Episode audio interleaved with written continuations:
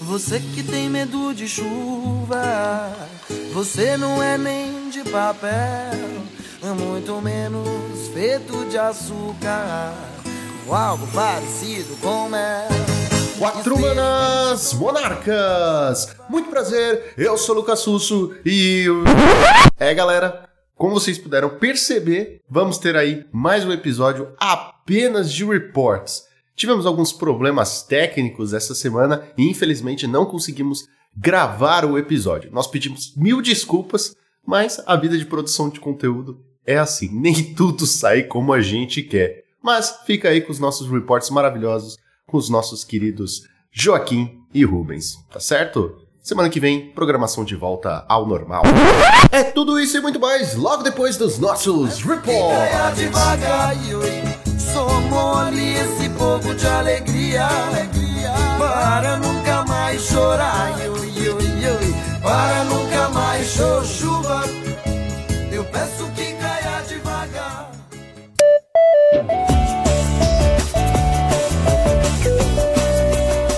bem, Rubinho, vamos sem delongas porque temos mais uma semana de análise de metagame no nosso querido Pauper. Bora lá, bora lá. Tô preparado aqui já. Antes de qualquer coisa, vamos falar da nossa maravilhosa patrocinadora, a X-Plays. Somente na X-Plays você encontra a melhor qualidade em atendimento e os melhores produtos para o seu joguinho de cartas preferido, Magic the Gathering, assim como outros jogos de cartas, uma pool incrível de cartas avulsas, produtos selados, acessórios, pastinhas, shields, playmats. Além disso, temos também jogos de tabuleiro, como Commander e outros. Então, já sabe, né? Fecha o seu carrinho lá com qualquer produto da loja, não precisa ser só Magic. Na hora de fechar o pedido, cupom MONARCHS5, tudo junto, e você pode usar quantas vezes quiser, 5% de desconto na faixa pode usar e reusar e reusar. Ajuda a gente, ajuda vocês. Colhem lá na X-Place para se atualizarem, completarem as cartinhas que faltam para vocês montarem as listinhas da semana que a gente traz aqui e afins. X-Place, onde o seu XP vale o dobro.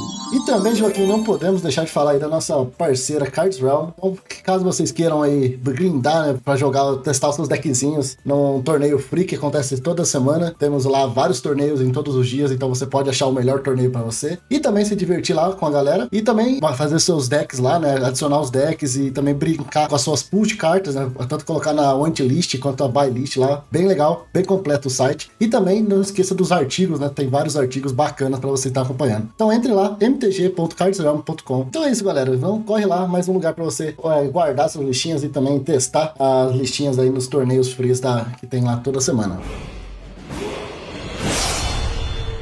E além de tudo isso, só para fechar nossos recadinhos, reforçar mais uma vez que temos uma campanha no Padrim. Se você ouve a gente toda semana, curte nosso trabalho, uma forma que vocês têm de apoiar a gente para a gente se manter com um caixinha no time, né, para investir em equipamento, pagar os serviços que a gente usa, né, financiar a produção de acessórios e camisetas e coisas que o time precisa para participar dos eventos, né, e para organizar as coisas e para, enfim, manter a qualidade do podcast em alta. Vocês podem entrar lá padrim.com combr barra monarchsmtg e aí tem várias categorias de apoio e o mais bacana é que entrando para apoiar a gente com o valor que vocês puderem, né, tem categoria para todos os bolsos, vocês invariavelmente entram para o nosso grupinho de WhatsApp onde muita coisa bacana acontece, né? A gente discute estratégia, a gente dá consultoria de escolha de deck para os torneios da loja, né, da semana. A gente discute metagame, a gente às vezes faz enquete de pauta, né, escolha de pauta junto com nossos padrinhos. E é uma forma muito legal da gente estar tá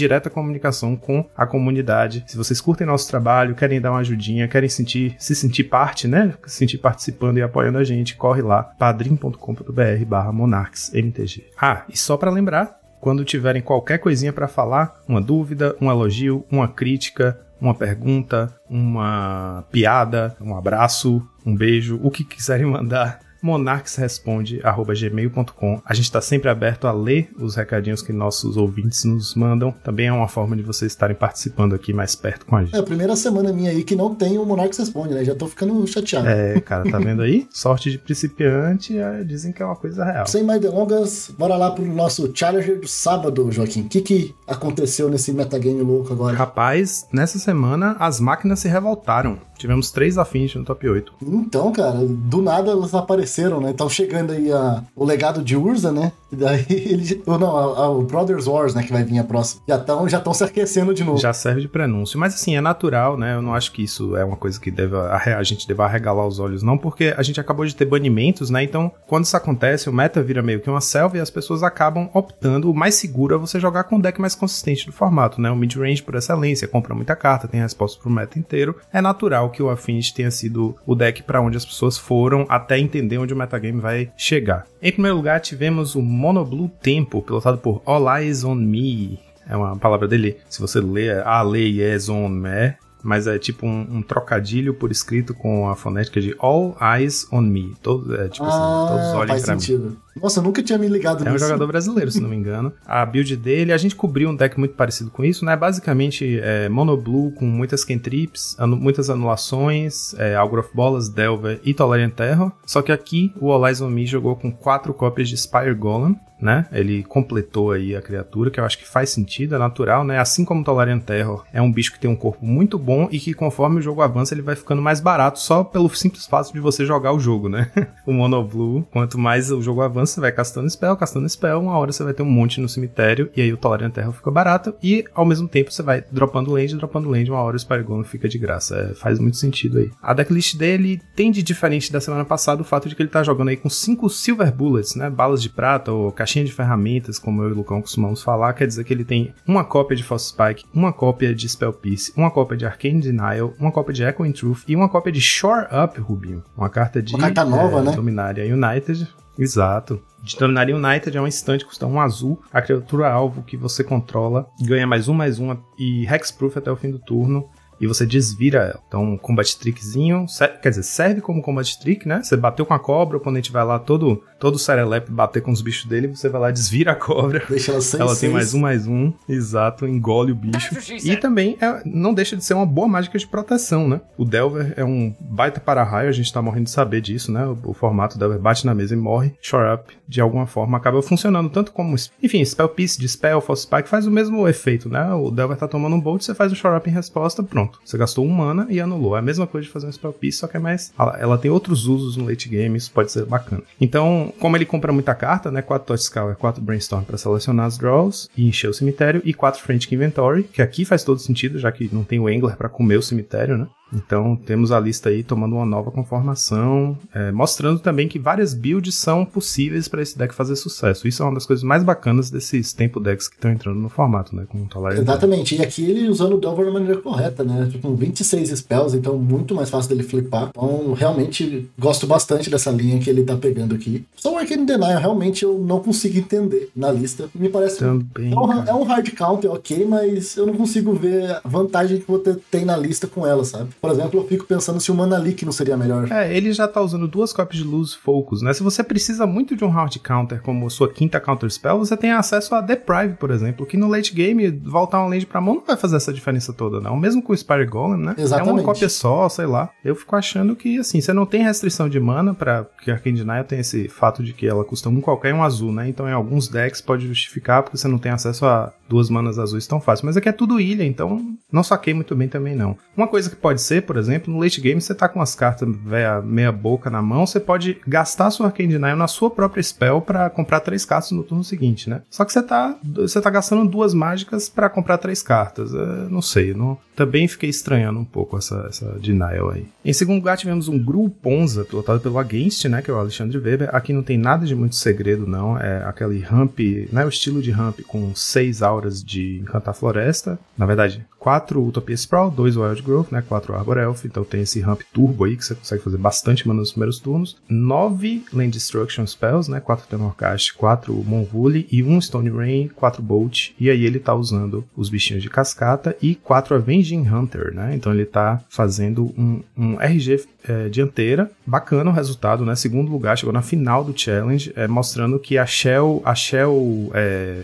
Green X Ramp, né? Baseado em verde ramp com auxílio de outras cores como Splash, é realmente a Shell, provavelmente a Shell mais potente para você jogar com a dianteira de forma agressiva no, no, meta atualmente, né? E não é uma coisa opressora, aparentemente. É, por enquanto eu vejo a galera respondendo bem, né? Porque ele realmente precisa muito do Arbor Elf, né? E é fácil a gente remover ele da, da mesa. Então, e dá um LD no turno 4, 5 5 já começa a ficar um pouco ruim, né? Porque a nossa curva de deck é bem baixa. Então, realmente, ele parece ter um deck bom, mas ele não parece ser tão opressor ainda. É, acho legal ter um LD aparecendo assim de vez em quando. Sim, eu acho legal. E eu acho que isso. Olha, é, é, olha como isso confirma o que o Gavin fala no vídeo que a PFP discutiu e falou que os Green barra X ramp do formato são fortes, né? O LD é uma estratégia real que faz parte do meta, mas que ele tem dificuldade de emplacar resultado no challenge. E é verdade isso. Quando aparece, aparece uma cópia lá pro oitavo lugar, né? Não, normalmente não faz top 4, não tem mais de um no top 8.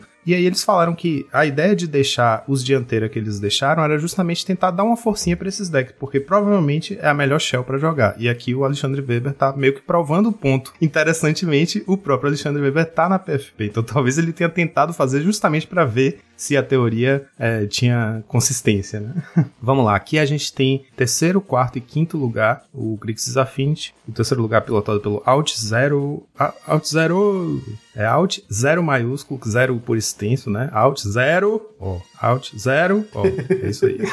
Os caras são muito criativos, né? É, cara, é, nome de, nome de usuário de MOL é, é uma selva muito engraçada. Eu queria ter essa criatividade, o meu é simplesmente Rubens Neto. O meu até que tem, tem um twistzinho, porque antigamente eu usava o nick Juca Oliveira, simplesmente. Eu, eu sou Joaquim, eu, meus amigos chamam de Juca, ou de Jux. Aí eu um dia, não sei porquê, me deu na telha que eu pensei, velho, eu não quero usar meu nome de verdade, não, porque eu não quero que seja tão fácil de identificar que sou eu, sabe? Tipo, se eu encontro um jogador que eu conheço na vida real no mall, eu não quero que ele de cara saiba que sou eu. Eu não sei porquê, mas me deu na telha essa história de que eu quero ter uma camadinha de mistério. Eu fui lá, inverti, coloquei o Oliveira na frente e o Jux depois. Eu falei, não vou botar Oliveira, vou botar Oliver, porque parece que Oliver é meu primeiro nome. Aí virou Oliver Jux. Entendi. Uau! Gênio!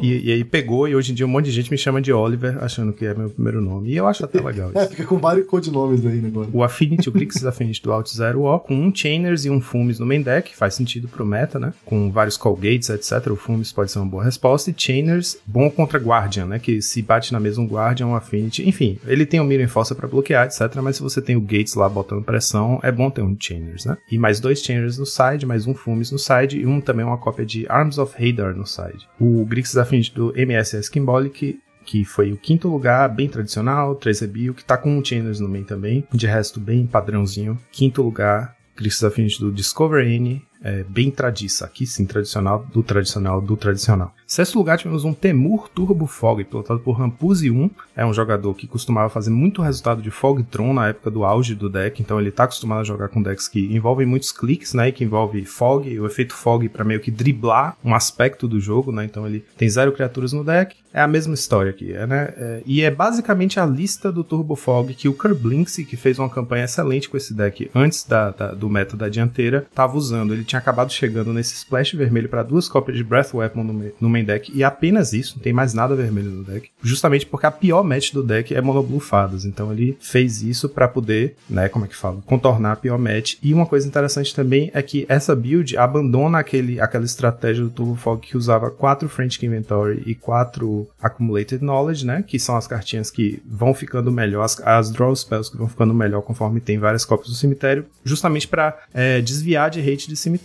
E nesse meta nada mais faz sentido do que isso, porque a gente tem esses turbo é, Tolarian Terror, Gourmag Angler, né, com Mental Note, Tot Scour, então hate de cemitério tá uma excelente pedida para os sideboards, né, e aí acaba que você sofreria, o, o Turbo Fog sofreria por osmose, né? Colateralmente você vai tomar esse hate. Então ele foi aqui com a build que não não sofre para hate, usa quatro cópias de Behold the Multiverse e quatro Impulse, né? Então nas draw spells ele tá usando card selection, né? Tipo, spells que dão mais selection e tal. É um deck que sofre pra dispel pra caramba, né? Acho que não tem nenhuma Sorcerer Speed no main deck aqui que eu tenha visto. E eu gostaria de pontuar o Deserto também, cara. O Deserto é uma carta que eu acho que, desde a unificação do formato, foi pouco utilizada e vem aparecendo bem. É, parece bastante nesse Stubble Fog. E acho que faz bastante diferença, né? Inclusive contra as fadas, aí, o que você falou agora. Ele ajuda muito nessa match, então acho que o Deserto aí ó, é algo que tá. É mais alguma coisa que tá ajudando né, o Stubble Fog conseguir subir aí também bastante. Em sétimo lugar, tivemos um Boros Burn Synthesizer, pilotado pelo Mouse 98, só que é Mouse com W, não é com U. Mouse 98. É, a build dele bem agressiva, bem pra frente. Oito bichos Prowess, né? Quatro Swift Spear e quatro Seeker. E aí ele tá usando, além dos quatro Bolts e das quatro 4 Galvanic, duas cópias de Foundry Helix, né, que é 3 manas, um qualquer, um vermelho, um branco, instante, como custo adicional para castar, você sacrifica uma permanente, ela causa 4 de dano a qualquer alvo, e se você sacrificou uma permanente que seja um artefato, você ganha 4 de vida, e além disso, 4 cópias de Chain Lightning, então, tipo assim, é um burn mesmo, ele tem 14 burn spells no main deck, né, e a suíte de criaturas dele é um pouco mais agressiva do que o Boros tradicional. Esse deck surpreende, ele pode bater bastante e muito rápido. Cara, esse é uma lista bem legal, assim, que eu vi que aparecendo agora nas... Inclusive, a gente acho que a gente vai falar mais dela hoje ainda. Eu gosto bastante dessa Shell, né, usando Monastério e Seeker junto com os passarinhos, né, o kit passarinho, vamos dizer assim. É lista muito fácil de você atingir os Prowers no, depois, no, um pouco mais late game, né,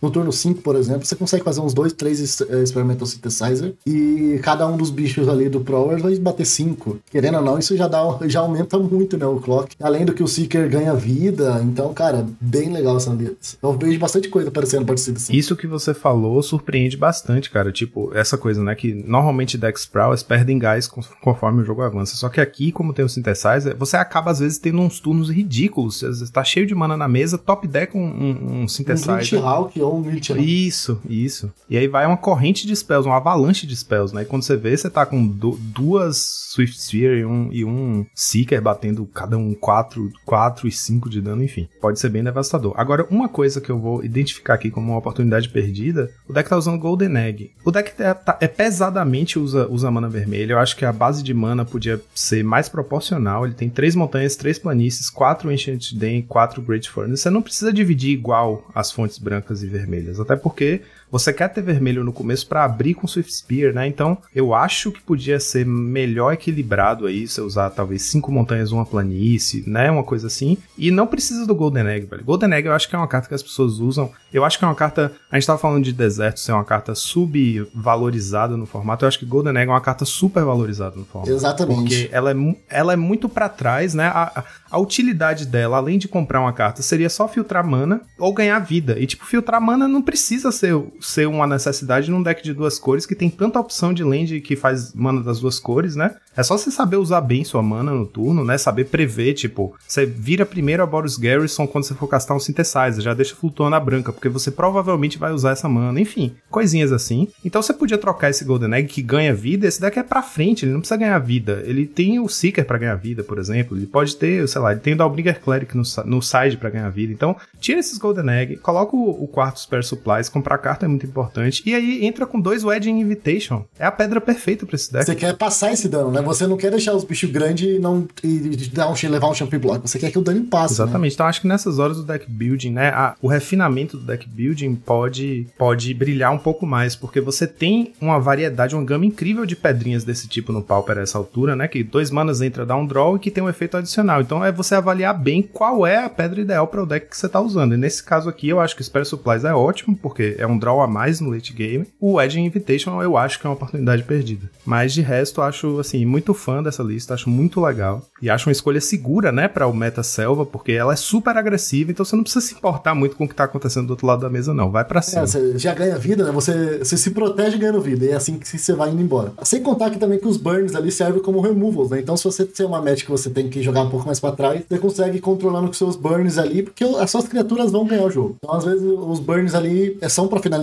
claro, mas também eles servem para para controlar um pouco a board. Eu gosto bastante dessa pegada. E aliás, assim, só para já que a gente já tá falando tanto, só para acrescentar que eu ando explorando a possibilidade desse deck. Eu acho que essa suíte de criaturas é perfeita para esse deck. Essa, exatamente essas 16, né? Quatro de cada Glint Hawk, Core Skyfisher e Monastery Swift Spear e Secret of the Way. E aí você tem uma gama de outros spells que você pode usar que complete melhor essa, essa coisa do prowess, tipo Lava Dart, Mutagenic Growth. Então, depende da sua vontade, da forma, do quanto você quer forçar essa estratégia prowess, né? Você tem bastante opção. Exatamente. Como eu falei, a gente vai falar mais dela hoje ainda e você vai... Muito do que você tá falando ah, agora, você já tá roubando de mim já, inclusive. Mas beleza, vamos Entendi.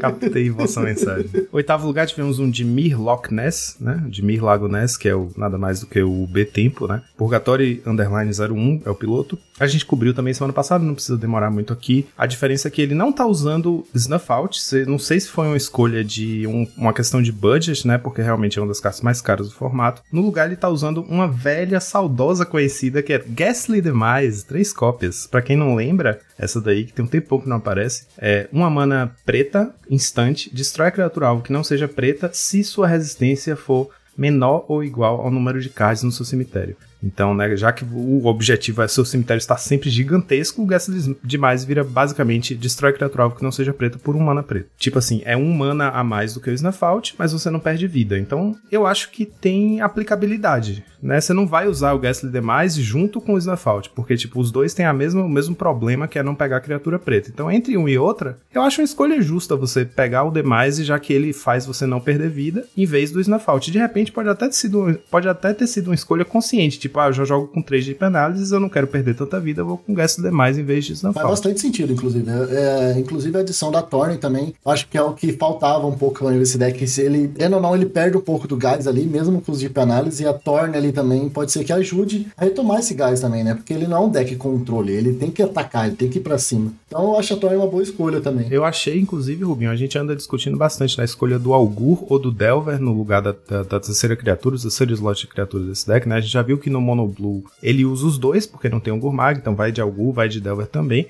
Aqui a gente fica nessa. Ou eu uso o Delver para ser mais agressivo, né? E, e, meio que colocar mais um threat que o oponente tem que remover. Ou eu vou de Algu para ter mais card selection e poder assumir a posição mais defensiva quando for necessário. E aqui eu acho que é a perfeita aplicação do Algur no lugar do Delver, porque se você tem a Torne, você tem os bichos 5-5 que são excelentes batedores, mas também podem fazer o trabalho de excelentes goleiros, né? Numa certa hora do jogo você pode falar, ó, a minha estratégia agora vai virar descer essa Torne aqui, eu já tenho dois Gurmag na mesa, ou já tenho dois Algur na mesa, vou resolver uma, uma Tolarian Terror aqui, ficar com uma barreirona aqui, ninguém passa, e vou roubar o Monarca quando eu tiver com um bilhão de cartas na mão, mil proteções, mil anulações ações, mil remoções, eu vou começar a bater com minhas cobras. Então, parece uma estratégia bem consistente. Sim, gostei bastante. Acho que é, é, é o lugar onde o Augur se encaixa mais, até por causa da Torne, né? Essa você poder transitar melhor nesse mid-range, no mid-game, assim. Então, eu, eu gosto dessa aplicação do Algor, assim, nesse deck também. E é isso aí, galera. É, os top decks do sábado foi, primeiro lugar, Affinity Zikal Gates, 8 deck, 13% do meta. Segundo lugar, tivemos Burn e Ractus Burn, dois Burns aí, 6 decks e 10% do meta. E terceiro lugar, Mono Blue Delver, 4 decks, 7% do meta. E agora vamos pro nosso Challenger do domingo. O que, que tivemos aí no domingo? Domingo tivemos um top 8 mais variado, porque não teve Affinity, né, na,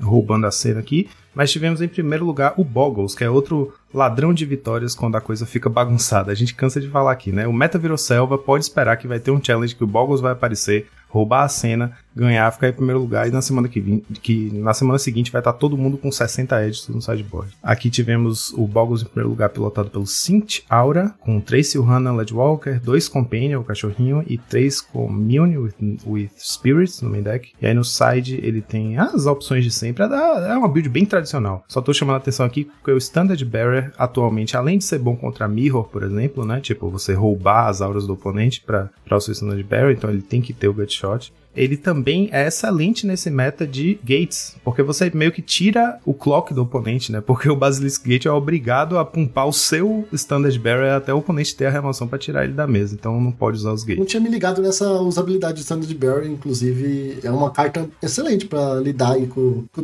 o meta de gates também, né? Inclusive na Mirror de gates, talvez. Eu não sei porque a galera não tá usando ainda. Eu achei, eu não, eu não tinha me ligado nisso e é bem boa. Aliás, Rubinho, além do Standard Barrier, que é esse de 2 manas 1/1, a gente tem no branco um outro comum, que é 4 manas, 3 quaisquer e um, um branco, 2 barra 4 e que tem a mesma habilidade. Então, de repente, num Gates, no side do Gates, você pode trazer isso contra Mirror, né? Porque é muito mais chato, né?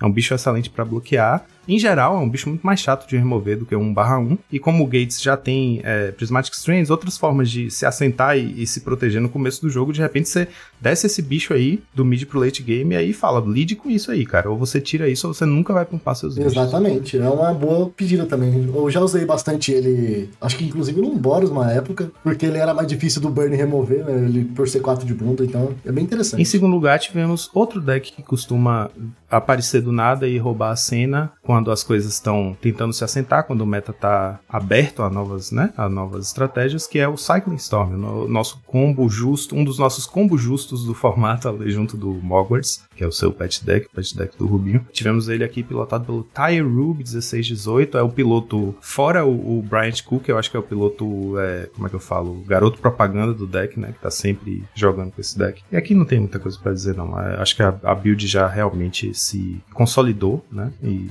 é o, é o clássico Cycling Storm que a gente sempre... Uma coisa que eu senti falta, eu achei que ele ia estar tá usando, tá, é, inclusive o Bryant Cook já testou isso, é o, o bicho novo também, que veio junto com a Lara Terror, esqueci o nome dele agora, só que Ah, ele... o é, Writhing Necromancer. Isso, esse mesmo. Pra quem não conhece, ele tem a mesma habilidade da, da Terror, mas ele diminui pro custo de criaturas no, no cemitério. Então ele vai ser uma 4-4 Death Touch que você faz por uma mana. E dependendo como esse 4-4 deck... não, é 5-5. 5-5, é, melhor ainda. 5-5 Death Touch, é, exatamente. Ele é um bicho 5-5 por uma mana, né? Então nesse deck que você vai ciclar muitas criaturas, aí o oponente vai ficar ali tentando medir com a, com a relíquia, às vezes se colocar dois bichos desses no mesmo turno, é muito fácil você colocar turno 2, 3, de acordo se você conseguir ser bem agressivo ali no cycling. Então o seu oponente normalmente tira removal contra você, colocar esses bichos depois no, side, no sideboard ali é uma, é uma boa pedida, talvez. E eu senti falta dele não estar tá usando. É, vou, talvez nas próximas aí ele vai aparecer um pouco mais, mas eu, eu achei que ia ser a casinha ideal pra esse, desse bicho. A única coisa que eu senti falta mesmo. E uma característica que esse deck tem, classicamente, é justamente que o side dele muda completamente para responder a metas diferentes, né? O main deck fica o mesmo, mas o side às vezes usa verde para ter Not to the Bone, às vezes não, às vezes usa vermelho para ter Pyroblast, às vezes não. E aí nesse caso, essa é uma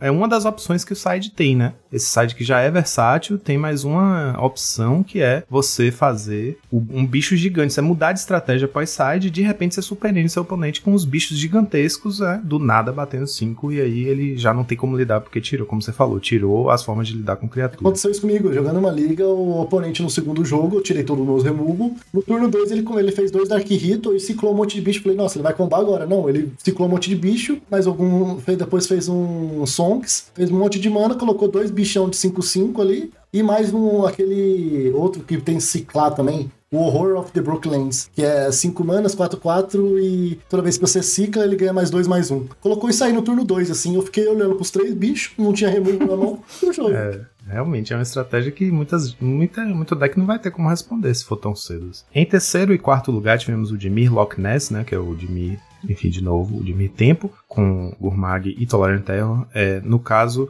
no caso, o terceiro lugar pilotado pelo Not Underline Close, Not Close, e o quarto lugar pilotado por Abjaves, que é um jogador daqui de Salvador, inclusive. Os dois com builds um pouquinho diferentes, né? As escolhas, as quantidades das cartas, mas os dois estão bem turbo Turbo Cemitério com Mental Note Totsukawa. É, as quantidades variam um pouquinho, mas assim, todos os dois têm Deep Analysis, Snuff Out, listas parecidas, né? Tem, temperado a gosto, digamos assim, cada um com suas escolhas. Que não muda muito a base de mana, né? A base de mana sempre com, os, com as duais ali, que tem ilha e pântano, dois swamps e o resto de ilha e coisa. Mas o resto, realmente, a galera vai mudando um pouquinho, mas não muda muito. Em quinto lugar, tivemos um Gru Ponza, é, a build exatamente as 75 cartas do Weber no sábado, pilotado pelo Bolovo, que é um pro player também brasileiro brasileiro. Então aí ó, a, a estratégia do Weber já no domingo demonstrando sua influência no formato, né? Eu acho que o Weber postou Acho que quando ele chegou na final no sábado, ele postou no Twitter um print da, da, lista falando sobre como foi. E isso deve ter inspirado a galera a testar também, né? E o Bolovo foi com essa lista aí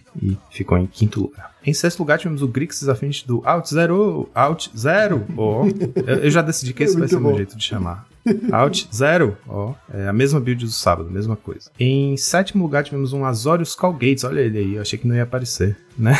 Ele tava meio sumido. Pilotado pelo Loyal Poyo 2001, a build dele tá um pouco diferente do que a gente costuma ver, cara. Ela tá bem quadradinha, né? O mais quadradinha que eu já vi, um Azorius Gates. Ele tá com quatro Guardian, ele não quer brincadeira.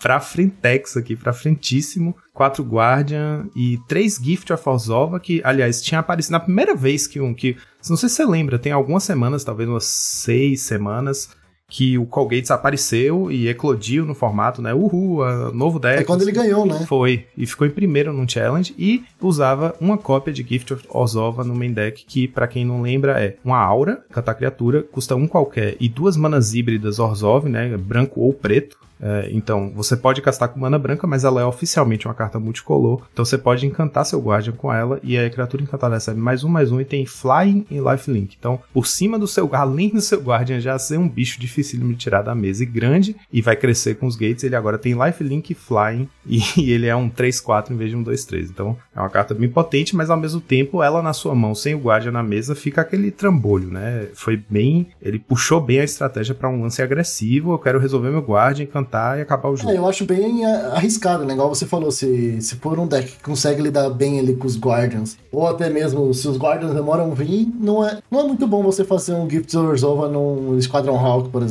que ele vai levar um remove muito fácil, né? Então. A chance de tomar um 2 por 1 um é grande. Eu não sou muito bom, de, eu não sou muito a favor do Gift Zorzova, mas funcionou pra ele, né? Ele conseguiu fazer um bom resultado e ficar em second lugar no Challenge, mas tem minhas dúvidas ainda sobre a carta. Eu também, eu também. Não sou fã, não. não, não nunca usei nem, nem, nem uma cópia, sabe? sabe? Eu, em geral, evito auras e acho que é overkill. Eu tenho um pouco essa impressão que é overkill. Você vê que o deck é, consegue resultados convincentes, nunca, nunca, nunca mais precisou dessa carta, né? Então eu acho que é, é assim, é aquela coisa, vai ao gosto do piloto. Tem gente que prefere usar, eu prefiro não, mas ele fez aqui um resultado interessante. É só para pontuar que o side dele tá aproveitando né, a flexibilidade de mana dos gates e usando quatro Red Elemental Blast e uma cópia de Flaring Pain, que deve ser muito bom na Mirror, principalmente. Que acho que é o principal deck que tá usando Prismatic hoje em dia. É, exatamente. Tem uns, um ou outro Turbo Fog aparecendo, igual a gente viu no Challenge do sábado, né? Mas eu acho que é mais pela Mirror mesmo do que pelo, do que pelo, pelo Turbo Fog. Em oitavo lugar tivemos um Metalcraft Burn. Rubinho, eu não sei que horas a gente para de chamar de Metalcraft Burn e, passa a chamar simplesmente de Burn e aceita que esse, esse é o Burn do formato agora. É a nova, nova build do Burn. Exato, é. Pilotado pelo Googly. É aquela build que a gente já cobriu aqui várias vezes, né? Que usa é, Swift Spear e Epicure e várias coisinhas que colocam artefato na mesa, né? Experimental Synthesizer, o próprio Epicure, Chromatic Star, 4 Great Furnace para poder usar tanto o Galvanic Blast para dar 4 de dano, quanto o Kuldotha Rebirth para fazer é, três goblinzinhos. A gente já elogiou aqui uma build que trazia dois do, do Bushwalker, né? Para meio que dar uma empurrada nesses goblins. Já, já se demonstrou uma estratégia sólida, né? A gente, a, gente atribuiu muito ao meta da dianteira, o fato de Kudota ser bom, mesmo assim, no cru, sem, sem ter o, o, o kicker do Bushwalker, mas, pelo visto, funciona também no meta que ainda está se estabelecendo. Vamos ver como é que esse deck, é, como é que ele performa, né? Como é que ele muda, se ele evolui, o que, que acontece. Então, eu, eu, eu acho ainda, não, eu acho que a gente tem que continuar chamando de Metalcraft Burn, até porque a outra build, por exemplo, ela tem um pouco mais de vantagem sobre essa, tá? Ela é um, essa daqui, ela tem um pouco mais de,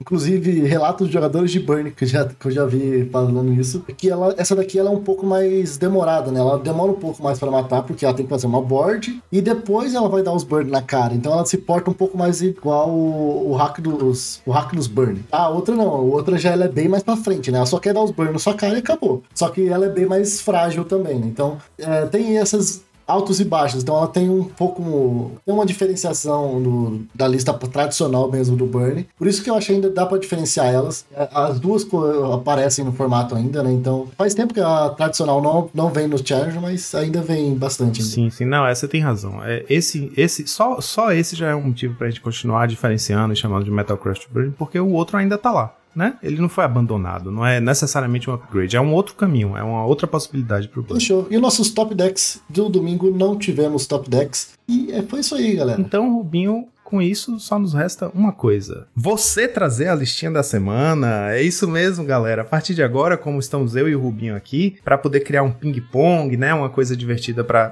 tanto para nós dois quanto para vocês ouvintes. A surpresa da lista da semana não vai ser sempre o Rubinho reagindo, e sim ele trazendo também, semana sim, semana não. Cada semana um apresenta uma listinha e aí o outro dá a sua avaliação e a sua nota. Então vamos nessa, Rubinho, estreante como listeiro da semana. Então, bora lá. Pra ser bem sincero aqui, eu já vou dizer que foi muito difícil escolher. Eu acho que realmente a galera não imagina quão difícil é escolher uma lista para vir trazer aqui para vocês, porque eu fiquei olhando muito várias. Sempre olhei, né? Sempre, a gente sempre tem costume de ficar olhando. E eu tava até brincando com o Joaquim que eu fui tentar selecionar uma lista e do que eu fui ver na minha, no meu navegador aqui, eu tinha umas 10 abas abertas de lista aberta diferente. Falei, meu Deus, agora tem que selecionar uma. Então, Bem-vindo à minha vida. exatamente, é um bem complicado, mas eu, eu gostei. Foi, é bem legal a gente estudar o meta, ver o que tá acontecendo e as ideias do pessoal também. Então, Exato, não, e eu acho que isso, muito bacana. Isso reflete que a pool, é um fato que eu, que eu vivo chamando a atenção, que a pool do nosso formato enriqueceu muito nesses últimos dois anos e nem tudo foi explorado, né? Tipo, o legal da, da liga, que é a maioria das listas da semana que a gente puxa vem da liga ou de lojinhas, é, de torneios de lojinha, né, IRL e tal. As- você vê a criatividade das pessoas usando algumas cartas bem potentes, mas que acabam não, não perfurando essa bolha do metagame dos challenges, né? Então eu acho legal a gente trazer essas listas, porque a gente chama atenção pra como essa pool tá rica. Eita porra, como essa pool, como essa pool está rica, né? Com muitas opções, com muitas formas de construir os decks, enfim, eu acho bem bacana. E a nossa listinha das semanas hoje aqui, a gente já falou bastante de uma variante dela. Por isso que eu tava falando ali na hora que a gente tava falando do challenge. É, Nada mais é do que um Boros Prowers. Eu estraguei tudo Não, demorando não. muito ali. Mas Não, eu achei que é tão interessante que tudo que você falou, que você sentiu falta naquela lista, tem aqui. Olha só, cara, velho, parece ensaiado, mas é a primeira vez, então, tipo, eu falei pro Rubinho, coloca lá a lista, eu só vou ver na hora que a gente chegar pra cobrir a lista. Muito legal. Então, tudo que você falou que tava sentindo falta lá naquela lista do, do que, fez, que fez top 8 no sábado, essa lista tem. Por exemplo, ela usa o Wedding Invitation, duas cópias ali no. Como a pedra de mana também, né? E também no final ela consegue deixar um bicho seu imbloqueável, então já tá suprindo essa necessidade. Tem quatro Lava Dart, então ela consegue ativar o Prowers bem mais fácil, ela é bem mais pra frente daquela outra, né? Ela, ela, ela segue a mesma ideia de Burn também. Então tem quatro Galvanic Blast, quatro uh, Lightning Bolt, só que daí de vez o Team Light ele tá usando o Lava Dart. Por, pra ativar mais o Prowers mesmo, eu acho que ela é bem mais focada nisso. E temos dois Mutagenic Growth também, tanto pra proteção quanto pra passar o dano. Então, tudo que você sentiu falta lá, esse cara tá usando. Velho, ó, pra você ver a sintonia que a gente tem, tanto em, tipo, escolher. Eu e Rubinho, a gente sempre teve essa identificação muito forte, né? Tipo, é, agora que a gente tá tendo a oportunidade de meio que trabalhar isso mais, assim, isso tem sido muito bacana, mas, tipo, perfeito, velho, perfeito. É uma lista que eu tava, que eu tava, que eu andava explorando, e aí você traz ela, e você traz justamente com as coisas que eu pensava que a lista tinha que ter. Ai. Exatamente. É, então, e a- estreando em grande estilo. E a, e a shell de criaturas é exatamente a mesma. Os quatro Glint Hawk, quatro Skyfisher, duas Monastery e dois Seek of the Way. E também, melhorando, uma coisinha que eu achei bem interessante é o Navigator's Compass. É, eu- ele não dá o draw, né, quando entra, mas ele tá aqui no lugar do Golden Egg. Que eu acho que ele faz um papel melhor do que o Golden Egg nessa lista, porque por uma mana, você consegue, por ele se se basear muito no Synthesizer, né, então ele tem bastante lan- land que é Trimpel, já chegou na base de land, eu acho que ela é bem mais rápida do que a anterior. E o Navigator Compass tem um papel aqui muito de filtrar mesmo, mano. Então você consegue, às vezes, com um Glint Hawk, né? Você faz um Glint um Navigator Compass, um Glint Hawk, volta ali o Navigator Compass, faz ele de novo e consegue fazer outra mana vermelha. Então, ele serve pra você ficar fazendo as manas vermelhas ali no late game quando precisa. Essa pulzinha é muito boa, sabe? É, e tem isso que você falou que, tipo, como ele construiu a lista pra ser o máximo de land impact, faz todo sentido com um deck prowess, né, que quer fazer o bicho, quer ter mana pra fazer as spells, o Compass faz todo sentido, né, porque as lands pé tem essa contrapartida de que a mana é aquela cor, então o Compass tá aí pra consertar isso, né, pra ajudar nisso, nesse plano. É, exatamente. E daí a base de mana dele é bem. ela é, é muito quadradinha essa lista, né? Se você for ver mesmo. Ali a, a base de mana dele agora, ele simplesmente joga é, só duas planícies. é, só, tem, só tem duas planícies e seis montanhas. Então ele tá bem mais focado na montanha, até porque tem bastante lava dart. Ele tem que conseguir ter o né? Pra sacrificar os lava darts. Três Great Furnace e três Sunset Den. Então temos aí três, seis. 9, 11 lands que entram em pé, então é bem mais, é mais, da- bem mais, da- metade, e somente 6 que Tem, tem 12, tem 12. Não é 12, Não, tipo, 20 land. 3, 6, mais 6, 12. 14, é 14. É mesmo. 14, é, é 14 lentes que entram em pé. Então, tipo, mais, mais da metade das lentes vão entrar em pé. E somente seis que vão eh, virados, né? Que é duas Bottom Garrisons e, e quatro da Richbury Bridge, que é uma lente de artefato aí pra ativar também o Galvanic Blast, né? Então, cara, eu achei muito bem otimizada, é muito bem enquadrada essa lista, né? E ela tá claramente focada na o sideboard dela, se você olhar nas ligas. Então, eu recomendo pra quem for copiar essa lista, já querer jogar na lojinha, dar uma ignorada no sideboard e tentar fazer de acordo com o seu local, porque ela tá totalmente focado nas ligas do, do nosso metagame de ligas. 3 Dust to Dust, 4 Revoker System, totalmente focado em Affinity, e os 4 Electric é por causa dos gates, né? Que tem bastante também. Ela é uma, é uma lista que. O main deck eu acho muito, muito certinho, muito pra frente, do jeito que a lista tem que ser. E o sideboard ali, ela tá focada nas ligas, deve ter sido. Ele conseguiu um 5-0 também, né? Eu não falei o resultado, ele, o Alex Único que criou essa lista. E ele fez um 5-0 aí também com ela no, na nossa Pauper League. Então, cara, eu, eu gostei muito da, dessa lista também. Eu achei ela perfeita, assim, dessa. Ela, eu gosto dessas listas que são objetivas, né? Ela, ela tem um plano de jogo e ela segue o plano de jogo certinho. Ela não desvia em nenhum momento. Então, eu acho muito bacana isso. Ela comunica logo de cara que é uma lista otimizada para o plano que ela tem, né? E isso eu acho. Eu sempre respeito muito esse tipo de deck. E é isso, Joaquim. Espero que você tenha gostado. Eu já falei, muito do que você ouviu você falando da outra lista, eu achei tudo nela. Então, e a gente não tinha combinado, que é bem deixar bem claro. É, assim. pois é. é. A gente, inclusive, ia inaugurar esse sistema de ping-pong na lista da semana e eu falei pro Rubinho, eu vou passar para você o doc quando eu já tiver juntado as informações do, dos challenges, que aí você só acrescenta a lista no fundo e eu só deixo para abrir esse doc na hora que a gente for gravar para eu ver em tempo real e ter a surpresa a gente sempre valoriza muito a reação visceral, né? De primeira, assim, ver como a pessoa reage às coisas. E acabou que você inaugurou esse nosso ping-pong em grandíssimo estilo, com trazendo uma lista que, tipo, provou, já provou a sua capacidade como listeiro da semana, porque a gente tinha acabado de discutir e eu tinha falado de cartas que a lista da semana tinha. Então, eu não posso fazer nada a não ser dar nota 5 pra essa listinha maravilhosa. Que isso, hein? Agora eu já vou ficar emocionado aqui. Então é isso, Joaquim. Então, por mais uma semana aí de Metagame Pauper, e agora só não resta uma coisa: voltar a vinheta.